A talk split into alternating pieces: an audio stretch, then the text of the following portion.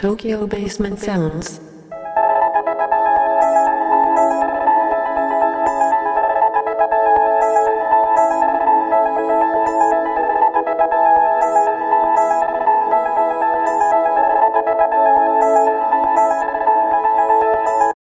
じゃあまあ、東京ベースメントサウンド、鈴木です。第7回目ですけど、第7回目、ソキフです。ソキフさんが今日ゲストで来ていただいてますけど、そうっすね。なんかアルバム出るっていうね、はい、聞いたんですけど。和歌です。それは俺だよ。そうです。アルバムがうん。発売日とかいつですか、2011年お、2月2日。2月2日に。タイトルは、タイトルは Your Voice ですね。今質問系でしたけど、Your Voice っていうタイトルで、うん。そうそうそうそうそう。ついに、ついに。ついについに本当に。うん。いや、本当に。おめでとうございます。ありがとうございます。いや、本当に。いや、本当に、やっと出せて、すごく自分としてもね、嬉しい感じですけど、うん。レーベルはどちらの、レーベルは、えっとね、リバースっていうレーベルですね。はい。日本のあれですよね、電子音楽のレーベルの走りですよね。そうですね、あの、うん。まあ僕もナムさんに直接話を聞いたんですけど、その当時、海外からこう輸入されてくる、えー音楽が大半だった。うん。そこで、えーと日本から、まあヘルツと同じだよね、そういう意味では。日本から何かを発信したいっていうことで、えっ、と、そういうすごいね、うん。なんていうのかな、あのーコンセプトというか、うん。そういうのがあって、だからまあ、うん日本人しか出してないし、そういうレーベルを作ろうってことで、うんえーまあ、僕はその時はまだ全然、えーうん参加させていただいてないんですけど。始まったレーベルですね。うん。どういうとこから話せばいいのアルバムの話は。そうだな。制作期間はどれぐらいだったんですか？制作期間はね、うんいや俺ね、アルバムね、うん。これは流していいのかどうかわかんないから、うん。流しちゃダメなんだけど、今結構いい振りでさ、結構、なんか、あ、なんかいい振りでちょっと、ね、いいの取れるのかなと思ったのにさ、流しちゃダメなのかよ。じゃあ、取れねえな。難しいわ、今日。何について話しゃいいんだじゃん。あじゃあ、ソキさんこれ、制作期間、アルバムどれぐらいかかったんすかこれ？えっ、とね、うん。いや、昔からはい作ってた曲とかあるんで、それをはいアレンジし直したりはしてるんですけど、はいもう本当に、こう、頑張って作ったというか、作るこのアルバムのために作り始めたというか、は本腰を入れて、うん。それは、うん。とね、去年のうん。うん。本当に開けたぐらい、1月とか2月とあか、ーそれぐらいから俺カモフラージュもあんま顔出せなくなったでしょ。ああ、でもそうですね。そうん。忙しそうだったっすね。うん、それぐらいからちょっとほん本当にちゃんとアルバム絶対出してやろうと思って、と作り始めたっていうのはそれぐらいからだとああ。なあ。なるほど。思う。うん。そうそんなだ。なん感じはいいよね。うん。そう、そんな感じです。うん。皆さん。なるほど。じゃあ1年ぐらいかけて。そうね。うんえっとね、上がったのは、自分的にはこう全部できたのは、うん一応、9月、9月の前、8月の終わりぐらい、9月の頭ぐらいだったかな。そんぐらいには、一応自分では、まあ、トラックとか全部。そう、全部できてて、はい。それでそれから、ミックスも終わったんだけど、自分の中では、はい。ちょっと俺の方が気にな気に入らないところがたくさんあって。それでナムさんに相談したら、うん。とね、当初は、うん。ナムさんがミックスやるって話はあったんだけど、はい。でもナムさんの方も忙しかったから、そうんれができなくって、うんで、古澤くんがやった方がいいって話になって、うんあ、まあ、ソキフくんがね、うん。うん。皆さんってよ。それで、はえーっと、そっちの方が勉強になるしいいからってなって、自分でミックスをしたの。うん。でも俺が気に食わなかったのもあるし、うん。えーっと、もう一回いろいろとあって、はやり直しとして、うんそれをナムさんにやってもらったんだけあ。ど、はそれがまあ10月、うん、10月頭ぐらいに終わったのかな。あ。おー。それでからマスターをしたと。うん。さんにしてもらったっていう形で。だから実際には、えっと、そうね、10月の頭ぐらいに全部終わったと。ああ。それで、その9月の期間にも、うんもう少し違う曲に出ようよって話になったから、はそこでもまあ2曲ほど新しく作って、あ。はっていう形かな。あ。うん。結構長い時間かけて。長くは、長くはないんじゃないの？これ。長いどうのかね。だろうね。普通の人どれぐらいかけんだろうね。うんうんうん。どうすかね。うん。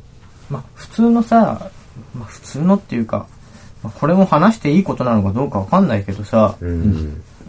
この、話していいことかわかんないことが多く、ね。こう、でゃあ、じゃあ、そこは、もう、いいっすわ。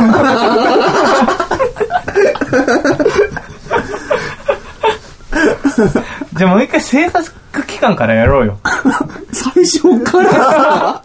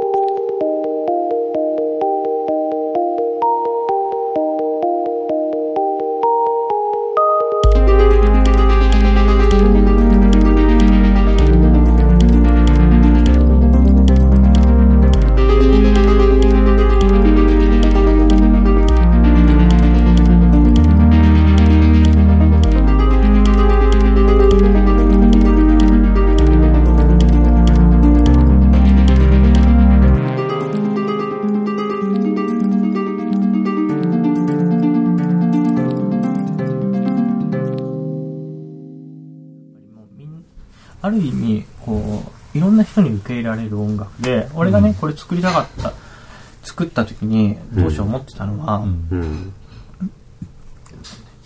こうなんていうのかなそういうエクスペリメンタルとか、うんバンギャルトとか、うん。なんていうの結構エレなんていうの俺らがやってる電子音楽とかってそういうのが多いじゃない、うんうん。そういうなんかちょっとさ先端行ってたりとかそうですね新しいものとかっていうところの人たちそうだけに向かってじゃなくて、うん。うん。そのそうじゃなくてもう少し音楽が好きだけどなんていうのかな。あそこまでその最先端の音を求めてないそうってことですよね。そうそうそうそれでいてその最先端の音を聞いた人たちもうん。あうんいいんじゃないのかなって思えるような、なんていうのかな。その境目にいるような、うん。うん。そういう音にしたかったっうん。ていうのもあるうんの正直、はということでこういう感じになったんだけど、うん。まあ、俺の音楽性もあるんだと思うんだけどね、そうそうそうそうやっぱりそう。そういうことを考える。古澤君の特徴としてコード感もすごいある感じしますけどね。ちょっと僕らのそのエクスペリメンタル系やってる人、やっぱりコードとか結構弱いイメージあるんでうん。すごいそこの辺はね特徴出てるなと思うんですけどね。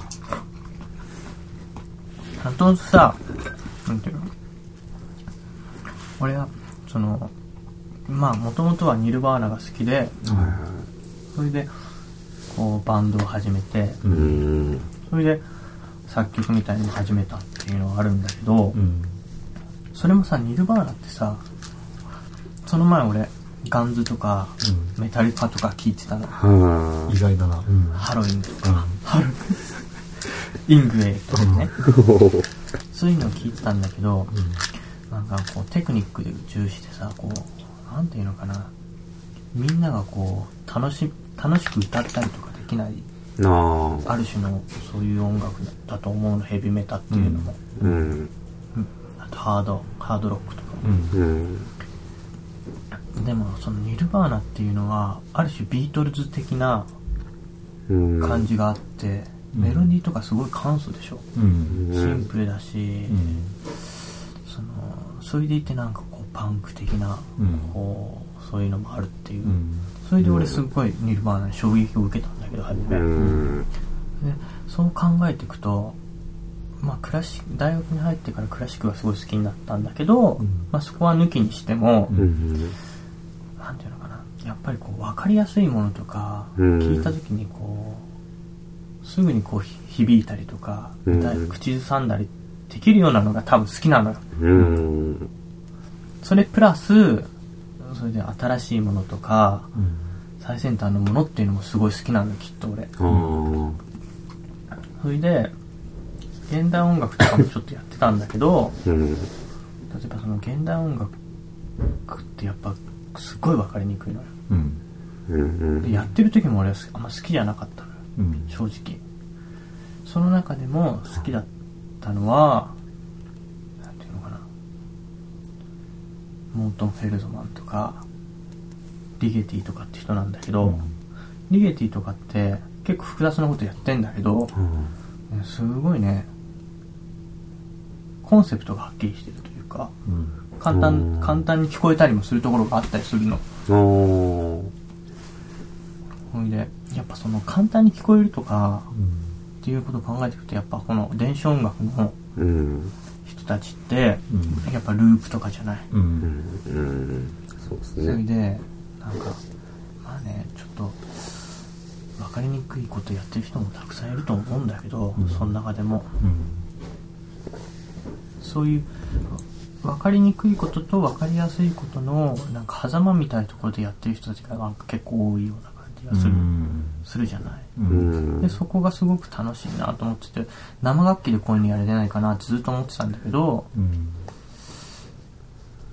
思いつつもその電子音楽みたいのやり始めてそれでまあその打ち込みとかやれて作り始めたんだけどうん。やっぱりどんどんどんどんやっていくと今度はねその今やってることが今やってるっていうかねなんかその分かりやすいことと分かりにくいことの狭間みたいなことをやってたこともだんだんこううん時代が経ってくるとさ、うん。なんか古臭くなってきたりとかさ、うん。もっと分かりにくい。一般ピーポー一般ピーポーって言い方変だけどダメだけど一般的にこう聞いたことのない人たちがなんていうのかな。やっぱ分かりにくいって感想を持っちゃったりする方向になりがちな部分があるじゃない、うん。だからね、それはね、なんか、どんどんどんどん考えていくと、俺がやりたいっていうのは、なんていうのかな。やっぱこう、難しいものと分かりやすいものがこう、うん。くっついてるものなんだよね。うん。それで、どんどんどんどんどんどんこう、うん、分かりやすいものの方うん。に、やっぱり自分が好きだっていうのでシフトしてるんだと思う。あーそれっていうのはどういうことかっていうと、そのパクチー君が言ってた、うんあのさ、なんていうの、こういうことやってる人はさ、コード感がないとか言ってるじゃない？うん。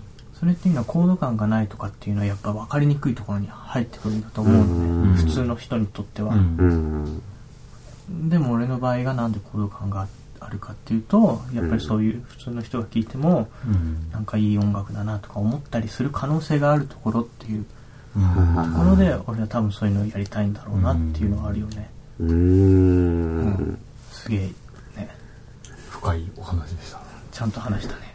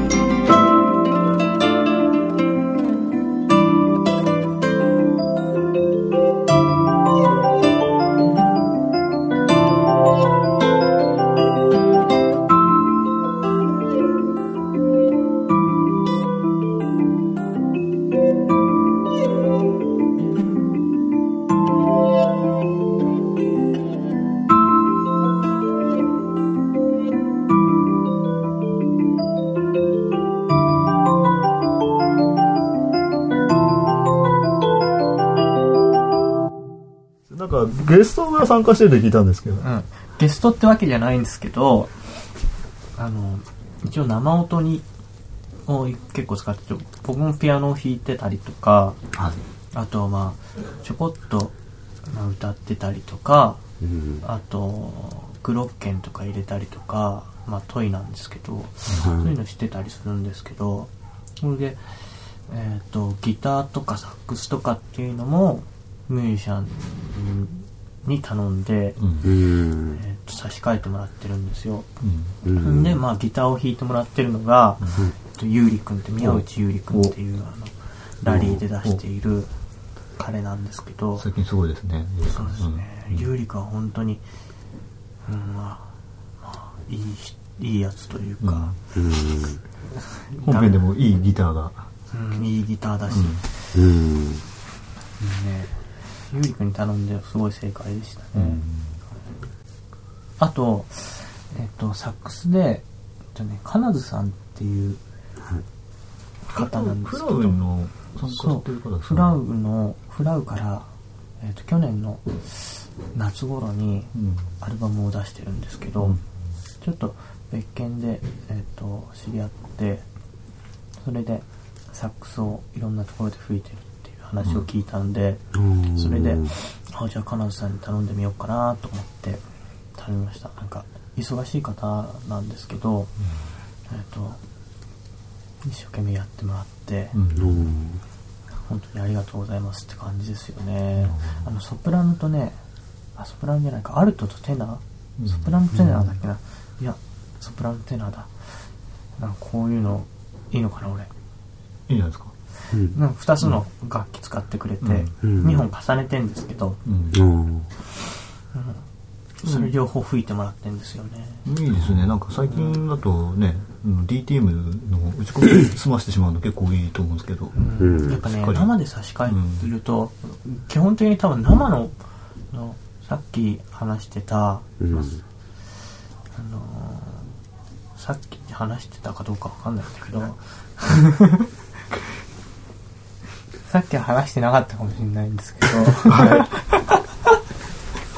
なんかね和和和音を入れたりとかメロディーがうん。結構しっかりしてるうん。曲っていうのが多いから、うん。そうするとやっぱり結構生とか入れるとうん。なんていうのかなこ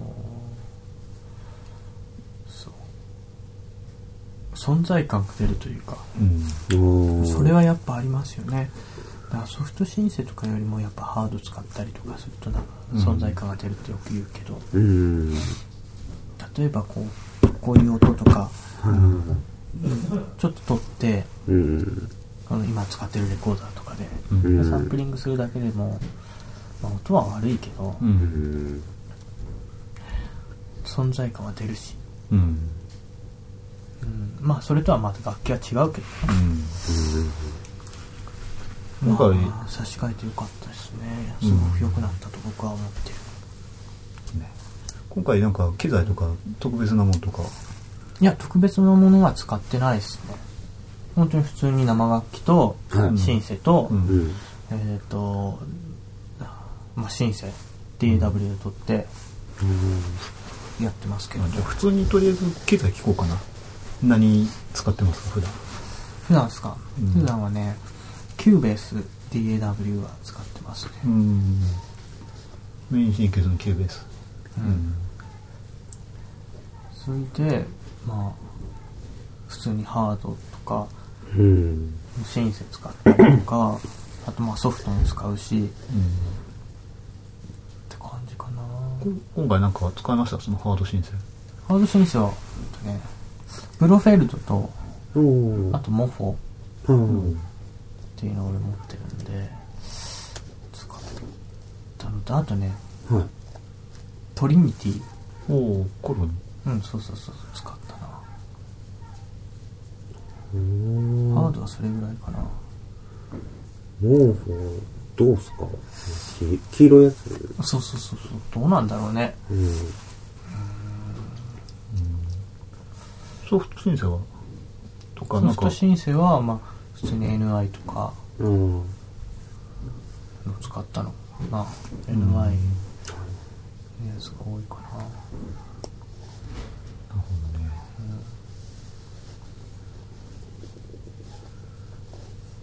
そうっすね。そんな感じかな。あとなんかピアノを弾いてるの古田君自分で。自分で。生撮りですか、うん。い宅撮りじゃなくてどっかスタジオ入って。うん自宅で撮ったよ。おー。マイク立てて自分で。うん。あんまりうまく撮れなくってね。うん。ピアノこういうのとかもうまく撮れたらよかったんだけどね、って言いつつもすごいいい感じに、そのナムさんがミックスで仕上げてくれてるけど 正直えね、ー。ナチュラルに。難しいっすかやっぱ。なんかって。とうん。マイクとかって難しいんだと思うんだよね。マイクって何使ってたんですか？マイクはねコンデンサー使った。うん。そうか。確かになでも家にピアノあるのいいっすね。まあね。うん。そう調律してもらってね。うん。やった。じゃあ最後に今後の予定をお聞かせください。えっ、とアルバムが2011年の2月の2日に出て、はいえーその後に、まあ、別なんですけど、えー2月の7 27日にちょっとあるユニットで、えーバカントして原宿のバカントでライブのような一人芝居のようなものをやります。なんかちょっと難しそうな、そうですね、ある女優さんが出るんですけど、うん。それをまあ頑張って今やってるのでそれを古澤君どういう形で参加するんですか？僕はね曲を作ってるのと全体的に。うん。えあとはうんライブライブみたいなこともやるんですけど、うん。その中でその時に、えーまあオペレートしたりとか、うん。鍵盤を弾いたりとか、うん。そういうの予定ですね。舞台に近いんですかね。うん一人芝居に近いと思う、うん。そうその女優さんのうんですね。ほうほう。あとはそのその後ですよね、うん。その後は特に予定っていう予定はないんですけど、まあすぐにでも、えーセカンドアルバムを作り始めようかなっていう形ですね。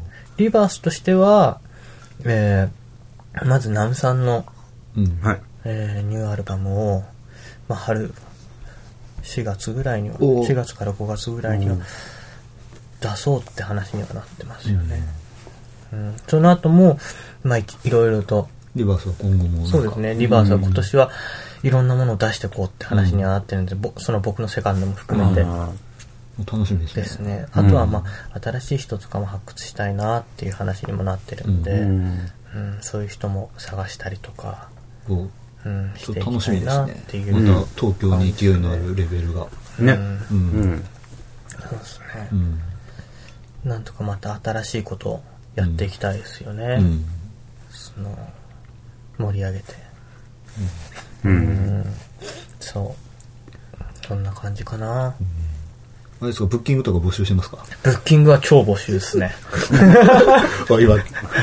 じゃああのアルバムも出るということで古澤君のね音を聞いてねソキフさんの音をうん。聞いてくれた人は、ガンガンライブをブッキングしてくれると、そうですオファーをとりあえずねうん。ブッキングは募集してます。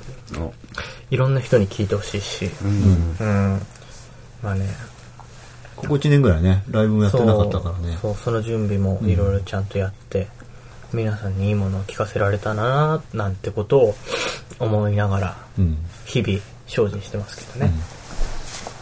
はいじゃあソキフです。今後の活躍を期待してますんで、はい、ではもう今日はありがとうございましたありがとうございますちょっと無視されたけど。はい。